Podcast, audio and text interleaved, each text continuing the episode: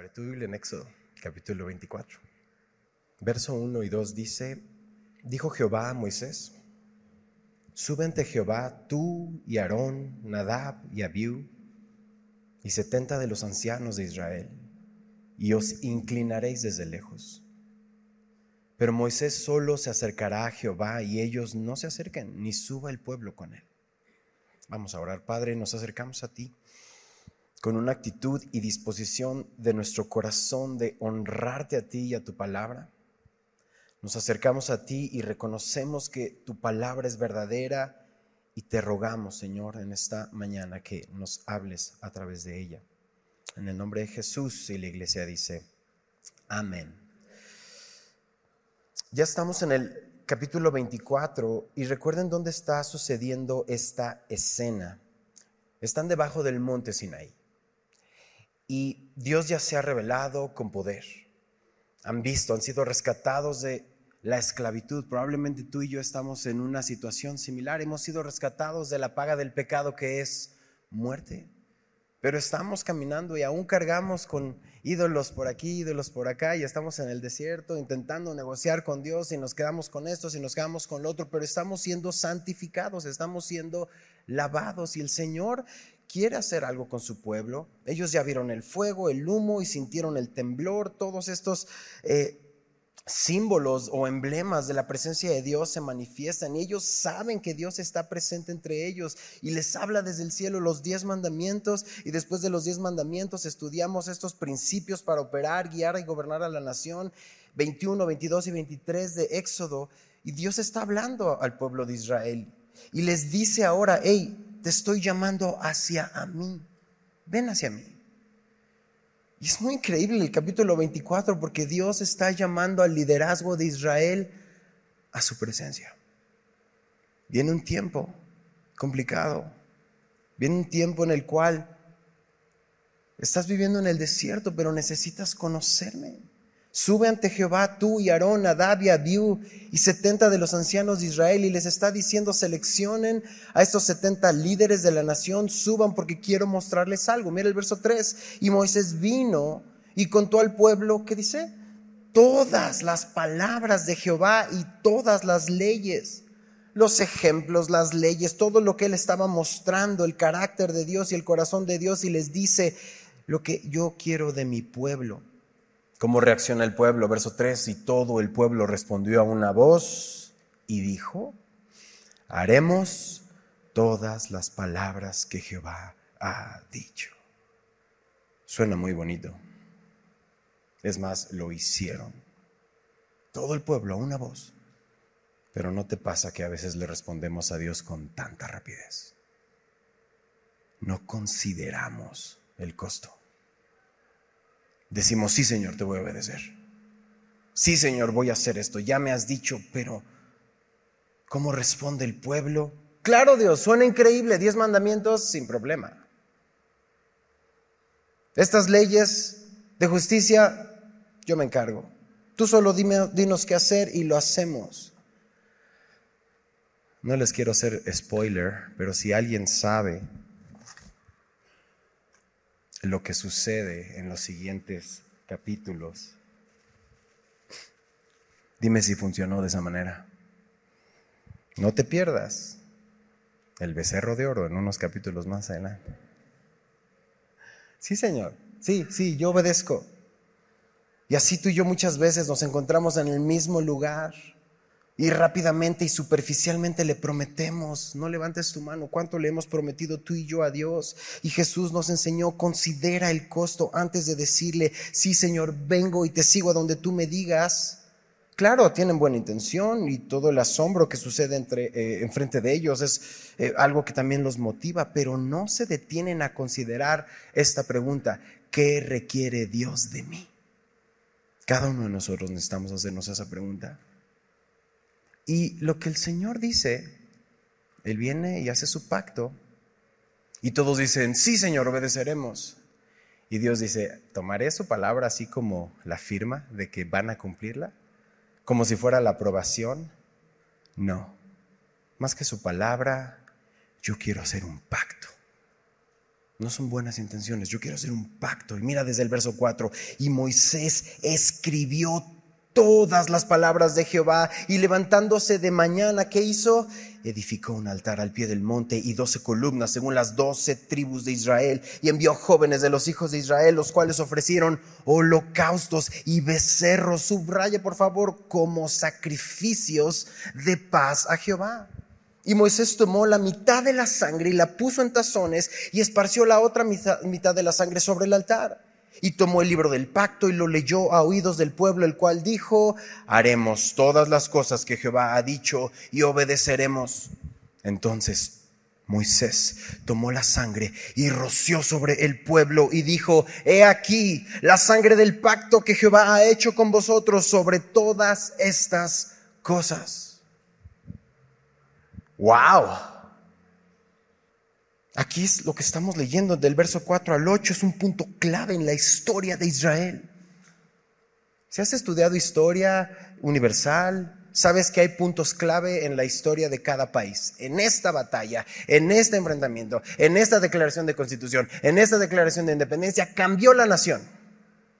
Lo que acabamos de leer es el punto clave en la historia de Israel porque sigue vigente hasta el día de hoy. Aquí es el punto medular. Están entrando en un pacto solemne con Dios, un pacto que va a definir las razones clave de la misma existencia de Israel que hemos estado orando, que estamos viendo en las noticias. Dice el verso 4. Moisés escribe todas las palabras de Jehová, a detalle, todas las palabras que habló del monte Sinaí Dios, los diez mandamientos, las leyes. No era suficiente preservarlo en la memoria a ver qué aprendimos el domingo pasado y el antepasado y el miércoles pasado. Sí, nos nutrió en su momento, pero el ser humano somos oidores qué? Olvidadizos. Entonces no era cuestión nada más de escuchar y decir, sí, gloria a Dios, sino tomar nota, escribir. Porque imagínate, no robarás, robarás, ¿no? Ok, ok, lo entiendo. Pasan dos semanas, pasan tres días, pasan cuatro horas y, oye, ¿qué, qué decía? que era mala onda robar. Empezamos a cada vez hacerlo más y más suave, cuando el mandamiento es no robarás, escrito. Tenía que ser escrito. Específicamente tendrían que entender y considerar lo que Dios está pidiendo para entrar en este pacto. Dios no lo va a dejar a pensamientos, no lo va a dejar a emociones, no lo va a dejar a interpretaciones. No, Él dice, vamos a escribirlo. El pacto estará por escrito, va a ser presentado al pueblo para que perfectamente lo entiendan en lo que se están metiendo. Aquí está, escrito. ¿Cuánto nos cuesta trabajo leer las letras chiquitas del contrato? Es más, ni las leemos, ¿no? Y después se descompone la lavadora y andamos ahí reclamando. Pero usted firmó y aquí decía. Es, es algo muy así, natural. Dios está diciendo, no es letras chiquitas. Aquí están los diez mandamientos, aquí están las leyes. Bueno, Dios tampoco está escribiendo un pacto individual para cada uno de Israel. No está haciendo eso. ¿Cuántos pactos hay? Uno. ¿Por qué lo digo? Porque necesitamos pensar en esto. Eso es verdad hasta el día de hoy. Nuestra cultura se trata de el ser humano. Las libertades individuales, tú conoces todo esto, ¿cierto? Se trata de, de, mí y de mí y de mí, el, el memillo, ¿no? Siempre yo. Y entonces pensamos por algún momento que en nuestra relación con Dios, como sea tu relación personal con Dios, buena o mala, a veces pensamos que tenemos un arreglo privado con Dios. Bueno, eso es entre Dios y yo. Déjame decirte, ¿tienes una relación privada y personal con Dios? Sí, pero no hay un pacto personal de tú y Dios. Lo que estamos leyendo aquí es el pacto. Todos los seres humanos entramos en eso. No hay arreglos personales. No, no, esta ley no me gusta, este pecado no aplica a mí, aquí me tiraron de chiquito, no me dieron esto, no me dieron lo otro. Y empezamos a poner y negociar con Dios. No hay, no tienes un pacto secreto con Dios. Y entonces cuando pensamos que es algo personal, en ese sentido, empezamos a palomear lo que nos gusta, tachar lo que no nos gusta, seguir adelante y cuando vemos la Biblia ya quedó de ser así, así, ¿no? Tres hojitas. Ojo, no estoy hablando de las cosas que tienes que hacer y no tienes que hacer. Ya llegaremos en un momento, en un segundo más acerca de qué se trata todo esto. Sin embargo, no quita la validez de los diez mandamientos que guían y rigen la sociedad en la cual vivimos hasta el día de hoy. Porque hasta el día de hoy, robar no es bueno. Por dar un ejemplo nada más.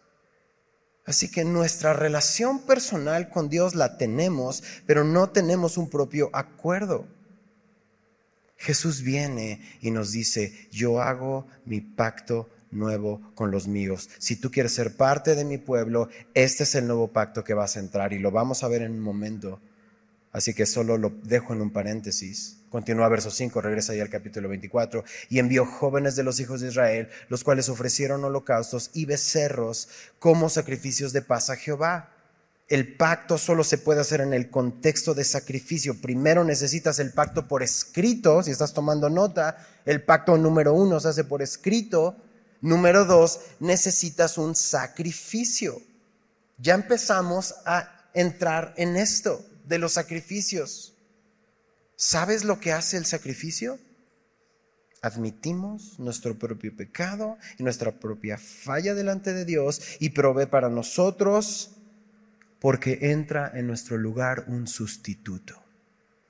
La paga del pecado es muerte. Así que viene un inocente. En este caso estamos viendo un animal que trajeron becerros como sacrificios. Y estoy seguro que más de uno dijeron o pensaron, porque yo estuve pensando eso, oye, ¿y los becerros qué culpa tienen? O sea, son víctimas inocentes. Estos becerros no habían pecado, estaban muy bien, podían vivir el resto de sus becerros días felices. Y de un momento a otro van a ser degollados. Pero el inocente moría por el culpable porque tiene que haber este sacrificio para la institución del pacto, el justo por los injustos, para llevarnos a Dios y eso lo vamos a ver más adelante. Y todo esto es una sombra de lo que vemos en Jesús. Ahora, observa el verso 7 tomó el libro del pacto, lo leyó a oídos del pueblo. Si estás tomando nota, no solo es la palabra escrita número uno, no solo es el sacrificio número dos, en tercer lugar está la escucha de la palabra y una respuesta a la palabra de Dios. Toma el libro del pacto, lo lee frente a todo el pueblo, porque nuestro pacto con Dios está basado en, en su palabra, no en la nuestra es lo que tú digas, Señor, no es lo que yo diga. En sus términos, no los míos. Y Él nos ofrece un pacto. Y quizá es muy frustrante para algunos que están escuchando ahorita porque probablemente tú eres un gran negociador. Hasta piensas que no te han descubierto en Shark Tank. ¿no? Y dices, no, espérame. ¿Cómo? No, yo puedo hacer unos mejores términos contigo, Dios. Un mejor ganar-ganar algo que me convenga, algo que suene mejor. ¿Y crees que puedes lograr un, lograr un, mejor negocio con Dios del que parece que te está ofreciendo? Y tal vez la experiencia de tu vida te ha llevado a creer que es posible, que es posible negociar con Dios. Pero es algo que no puede pasar. Porque hay un Dios y no soy yo. No somos Dios. Dios nos está dando una opción. Aquí está lo que te ofrezco en Jesucristo. Piensa por un momento que estás en una mesa, estás del otro lado, está el Señor contigo y te ofrece el pacto. Tiene que haber una respuesta a la palabra de Dios. Sale su palabra, tiene que haber una respuesta. Y mira la respuesta del verso 7. El pueblo dijo, haremos todas las cosas que Jehová ha dicho. ¿Y qué dice el texto? Y obedeceremos. Jesús ofrece el perdón de tus pecados. El pecado lavado, perdonado, el cometido y por cometer, eh, limpiando tu conciencia, dando nueva vida en Jesucristo por lo que Él hace en la cruz. Y es una de estas negociaciones donde Dios lo escribe, te lo pasa en esta mesa y te dice, tómalo o déjalo. Aquí está, los méritos de Jesús. Ahí están, escritos. Quizá algunos dicen, ¿sabes qué? Me las arreglo solo. No recibo lo que Jesús en la cruz hizo por mí en sustituto de mi pecado. Ok. Hiciste tu deal. Tomaste tu decisión. Dios te está ofreciendo este contrato, si lo quiero, si lo queremos ver en una palabra más actual, lo pone delante de ti, lo ves, lo entiendes y dices, no gracias. Ok, ya tomaste esta decisión. Pero cuando veas las riquezas de lo que Dios te ofrece en este nuevo pacto en Cristo Jesús, es precioso. Porque algo que sucede es que Dios nos deja verlo. Antes estábamos muertos, ahora vemos, ahora estamos vivos y vemos la gracia de Dios. Y cuando Dios nos deja verlo, no lo podemos rechazar. Todos tus pecados perdonados, vida eterna, estar en la presencia de Dios para siempre. Benji, pero si todo esto es mentira, no te preocupes, te devolvemos tus pecados. Dime quién quiere eso. Bueno, porque el que mucho se le perdona, mucho ama. Y mira lo que Moisés hace en el verso 8. Entonces Moisés toma la sangre, lo rocía sobre el pueblo y dijo, he aquí la sangre del pacto que Jehová ha hecho con vosotros sobre todas estas cosas. El becerro es sacrificado, se le corta la yugular, se recopila la sangre, empieza a salir esta sangre y lo ponen en tazones y son varios becerros. Leímos en el verso 6 que se toma esta sangre, mitad la pone en tazones y la otra mitad la rocía sobre el altar. Uf, yo me desmayo con tantita sangre. Ahora imagínate así, ¿no? Los tazones de sangre. Benji, parece una película de terror, de, o sea, estamos ya hablando de sangre y cubetas de sangre y un animal. Ok. La mitad se va a, rociar sobre el altar, la, eh, se ofrece a Dios, esto es expiación, redención, pago, reparación por el pecado. No es nada mágico la sangre, pero la sangre representa la vida de la víctima. Si tomas nota de Levítico 17, 14, Dios dice que la vida de toda carne está en dónde? En su sangre. Así que cuando se va la sangre, se va la vida. Y eso es lo que está sucediendo con esos animales. Se les está yendo la sangre, se les está yendo la vida. Así que atrapan esa vida y la presentan delante de Dios en sustitución por el pueblo, por el pecado del pueblo. Y la otra parte del verso 8 dice que la rocía sobre el pueblo. No sé cómo lo hizo, si con ramas o qué, pero comienza a rociar esa misma sangre sobre la asamblea. ¿Te imaginas? No suena muy bonito. Imagínate, en este momento empezamos a rociar sangre de animal recién sacrificado sobre tu ropa nueva. No es, es ofensivo. Vienes el domingo bien arreglado. Piensa en el pueblo. Dicen, hace, hace unos segundos vi esos becerros vivos, estaban ahí y ahora están, me están rociando de la sangre del sacrificio sobre mí. Pero te das cuenta de esto, Moisés toma esta sangre, la rocía porque el pacto siempre se hace con aplicación de sangre. Como si una nación está recibiendo esta sangre del pacto, la nación entonces está siendo sellada identificados con lo que está sucediendo aquí, con el Dios que ha hablado, con el pacto, es la firma del pacto. Se identifican con ese pacto que están entrando con Dios. Ahora, ¿tienes tus elementos de la cena? Tenlos a la mano.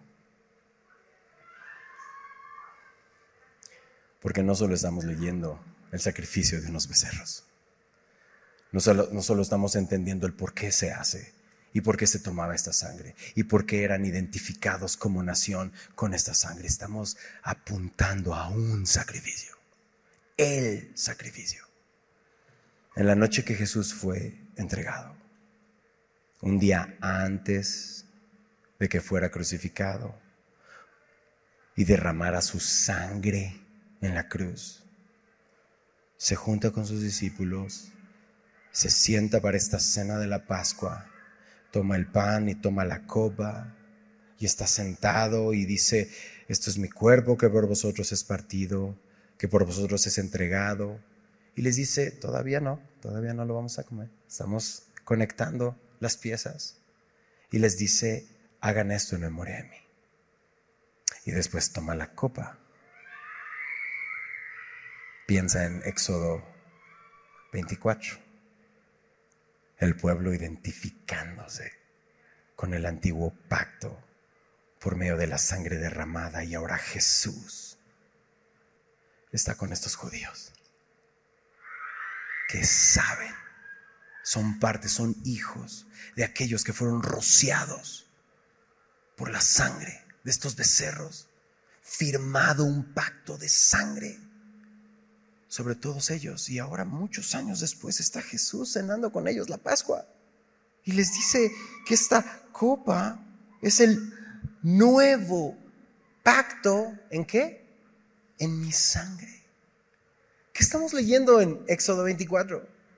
Comienzas a ver cómo está conectándose, de dónde viene, por qué es la sombra. Porque dice el verso 8, he aquí la sangre del pacto de Jehová. Mateo 26, 28. Sé que tienes el vasito, entonces no, no, espero que llegues ahí tan fácil. Si puedes hacerlo, hazlo. Si no va a salir en pantalla. Mateo 26, 28 dice Jesús, porque esto es mi sangre del nuevo pacto, que por muchos es derramada. ¿Para qué dice el texto? Para remisión de pecados para perdón de pecados, para saldar la deuda por la sangre de Jesús. Y entonces comienza a clarificarse, los puntos comienzan a unirse porque Jesús establece un nuevo pacto. Todo este ritual de Éxodo que los judíos conocían muy bien, Jesús conocía muy bien, saben que gloria a Dios, qué bueno que lo tuvimos hasta el día de hoy, pero esta copa representa el nuevo pacto en mi sangre. ¿Se dan cuenta? ¿De dónde viene? ¿De qué capítulo lo tomamos? Éxodo 24, donde comenzaba el antiguo pacto. Jesús levanta esta copa delante de ti este día y te dice, ven. Porque el que a mí viene, no le echo fuera. Y tal vez has participado de la Santa Cena mil veces. Mil veces has comido el pan, Mil veces has tomado la copa. Pero si no has puesto tu confianza en Jesús, de nada sirve. No es un acto mágico. Es una representación muy gráfica de lo que Jesús hizo por ti y por mí. Nuestros pecados perdonados. Y Jesús te está diciendo, bebe, toma, recibe, identifícate con este nuevo pacto.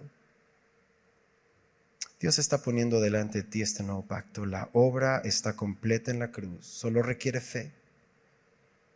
Así que si tienes los elementos delante de ti, te invito a tomar la galleta, el pan, y no participes como un ritual, sino identifícate en la obra de Jesús.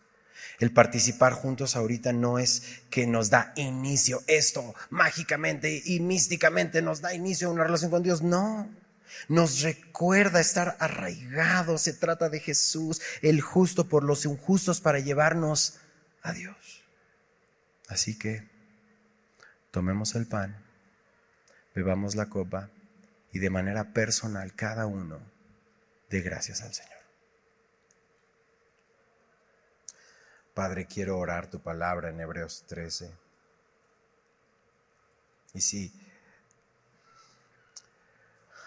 queremos acercarnos en confianza, tu palabra dice que el Dios de paz, que resucitó de los muertos a nuestro Señor Jesucristo, el gran pastor de las ovejas, por la sangre del pacto eterno, nos haga aptos en toda buena obra para que hagamos tu voluntad, haciendo tú en nosotros lo que es agradable delante de ti por Jesucristo, el cual sea la gloria por los siglos de los siglos.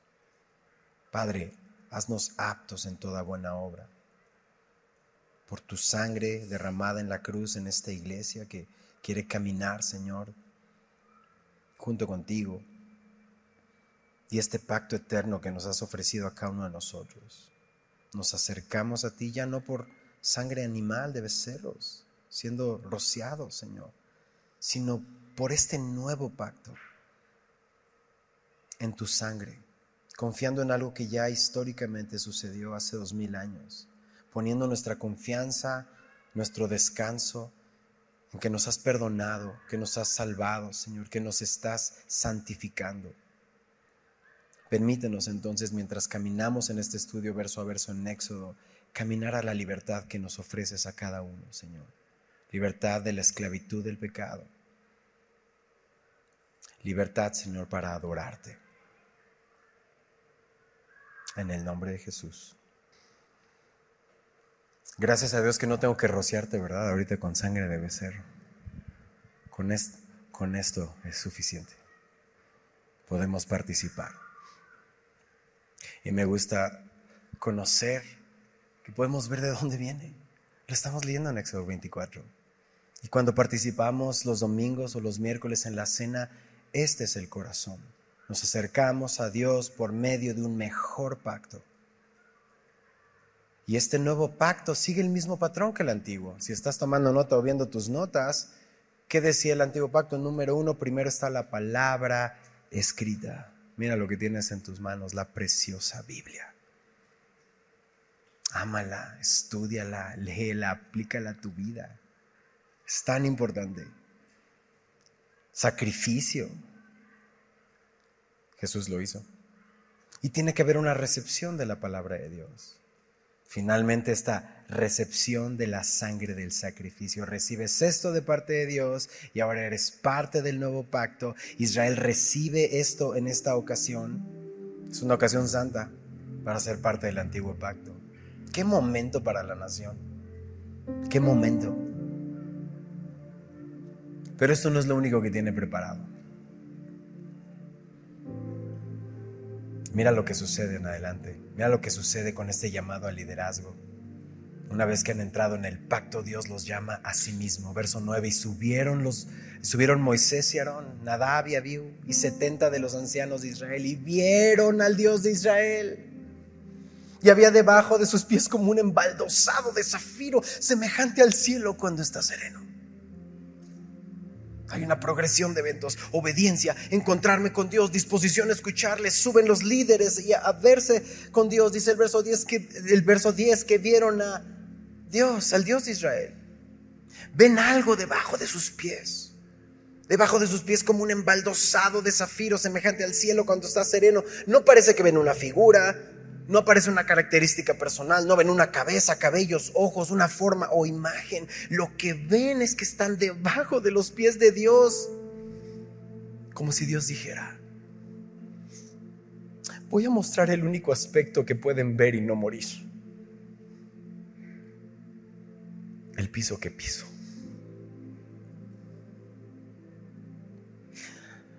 Siempre ponemos a Dios en el banquillo de los acusados y siquiera ver el piso que Dios pisa asombra a los líderes de la nación. No pueden con esta imagen. Para ellos han visto a Dios. Se han acercado.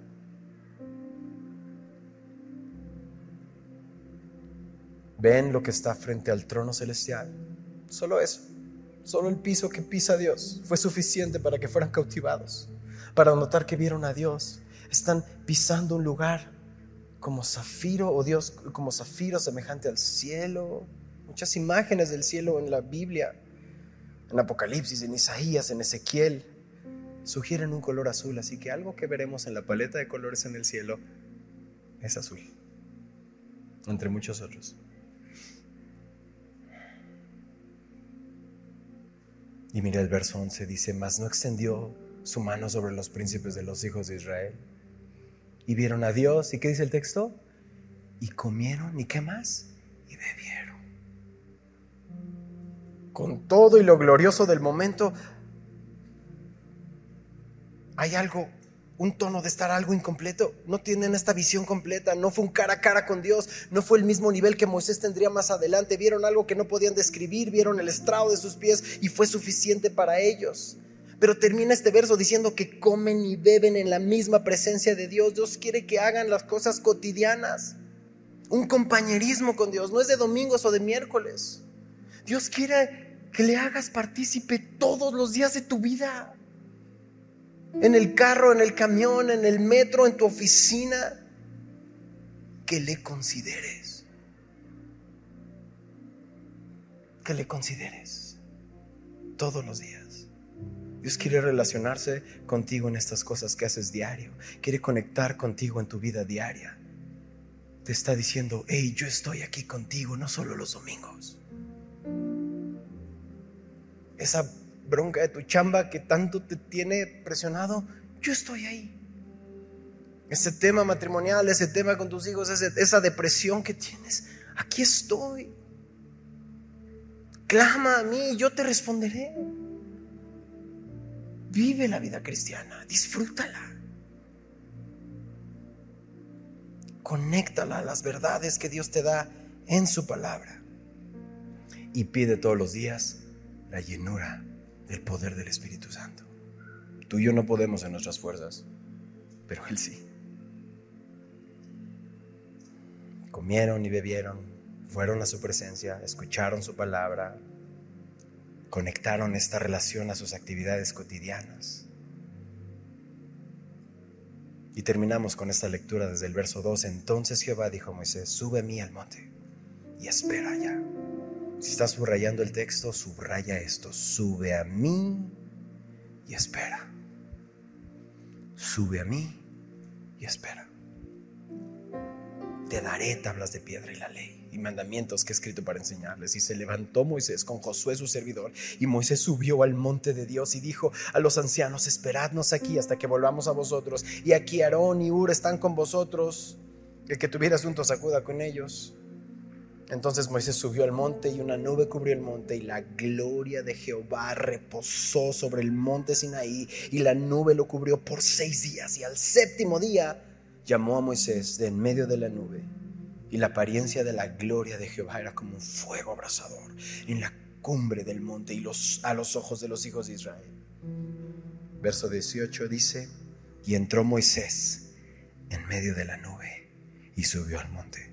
Y estuvo Moisés en el monte 40 días y 40 noches. Después de este tiempo de compañerismo con Dios, se junta con el liderazgo. Moisés les dice, hey, ahí está Aarón y Ur. ¿Qué puede salir mal? ¿Qué puede salir mal? Para los hijos de Israel es, ok, me mantengo a la distancia, es fuego. Pero para Moisés se le invita a subir. En un ambiente de nube y de fuego, quizás no te está invitando ese ambiente en el que estás y dices, no, este momento en mi vida no es como para que suba a Dios. Hay fuego, hay nube, no se ve, pero Dios te está diciendo, ven, encuéntrate conmigo. Quiero hablarte. Quiero dirigir tus pasos. Quiero que tomes decisiones de las cuales no te vas a arrepentir porque están fundamentadas en mi palabra. Puedes confiar en mí. Clama a mí y yo te responderé. Y te enseñaré. Te enseñaré.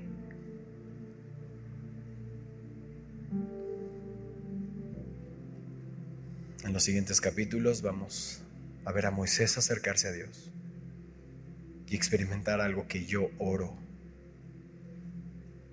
en mi vida, en mi matrimonio, en mi familia, en la iglesia, que Dios prenda un fuego en nuestras vidas, que tomemos decisiones que le glorifiquen, que dejemos de vacilar con el pecado, que comprobemos que la voluntad de Dios es buena, agradable y perfecta.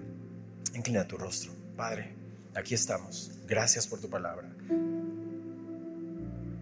Gracias por tu nuevo pacto.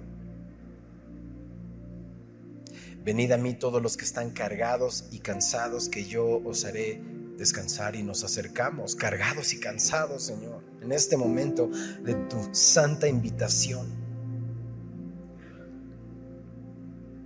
Y si hay alguien entre nosotros que no ha recibido este regalo de salvación, tráele, Señor, hoy a tus pies.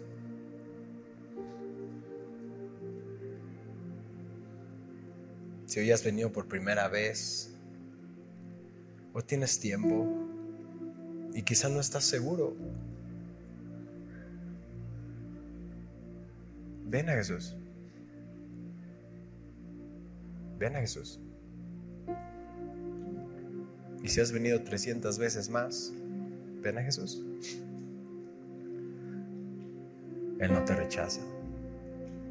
Si ese eres tú, con tus propias palabras, Señor, aquí estoy, te doy mi vida. Perdóname, límpiame. Quiero conectar mi día a día, mi cotidianeidad con tu palabra, Señor. Úngeme con tu Santo Espíritu. Y aquellos que necesitamos ese fresco recordatorio de que estamos aquí de paso y que nos hemos desenfocado de las cosas que más importan, Señor, ayúdanos a enfocarnos, subir a este monte y ahora realmente tú bajaste, Señor. Fuiste tú el que viniste. Fuiste tú el que te despojaste de tu gloria, fuiste tú el que diste tu vida, fuiste tú el que llegaste a nosotros, Señor. Y por eso mi oración para esta iglesia y cada uno de los que estamos aquí en este lugar o escuchando, derrama de tu Santo Espíritu sobre nosotros. Enciende un fuego, Señor en cada uno de nosotros para glorificarte y para caminar